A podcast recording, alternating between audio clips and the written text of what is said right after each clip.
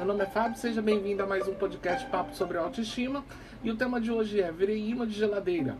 Bom, quem nunca se viu numa relação onde a importância que damos para a pessoa é muito maior do que ela dá pra gente?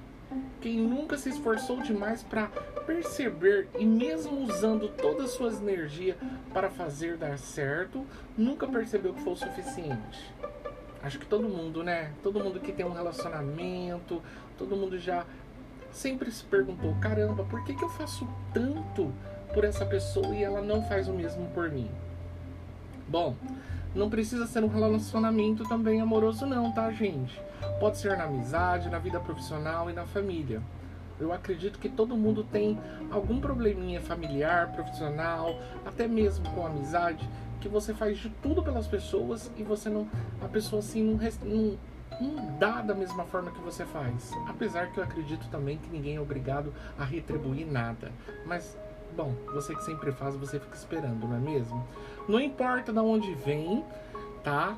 Estamos aqui para lembrar que é cilada. Então é verdade. Para, para, presta bem atenção, ó. Não importa de onde vem, estamos aqui para lembrar que é cilada. Que significa isso? Que tudo que você dá demais a alguém, tudo que você faz demais para alguém, pode se tornar uma cilada logo ali na frente. Porque você vai perceber que não é recíproco. Você vai perceber que aquilo não é dado de volta para você. Tá? E é uma coisa muito curiosa desse tipo de estrutura é que a culpa não é somente da outra pessoa, não, viu? Pare, pensa, presta bem atenção. A culpa não é somente da outra pessoa. Eu sei que é fácil a gente culpar a outra parte. Se vitimizar costuma ser um caminho mais aconchegante, né, na verdade, nessas estruturas. Mas a verdade é que isso também nos impede de enxergar a nossa parcela de culpa nessa equação. Por quê? Porque ficamos cegos, totalmente cegos diante daquilo que fazemos. Porque fazemos com tanto amor, com tanto desempenho e acreditamos que merecemos receber de volta.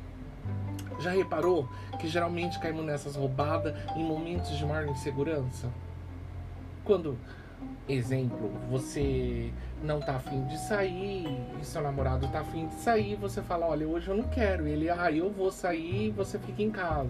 Olha, amor, não vamos nessa festa? Ah, eu, eu vou nessa festa e você não vai. É claro que existe N exemplos, mil coisas para ser lembrada nesse exato momento, que dá aquela insegurança em, relação, em questão de relacionamento.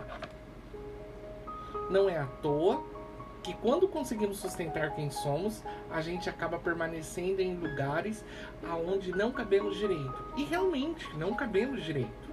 São esses momentos de maior insegurança que tentamos nos encaixar onde nada faz sentido mas é possível para agradar, inclusive passando por cima das vontades, dos valores de nós mesmos. Identificar qual a sua parcela de responsabilidade nessa equação não é só preciso, como também é muito saudável, viu pessoal? Vocês têm que perceber aonde que está a sua parcela de responsabilidade, do porquê você se deixou passar por cima, do porquê que você fez aquilo.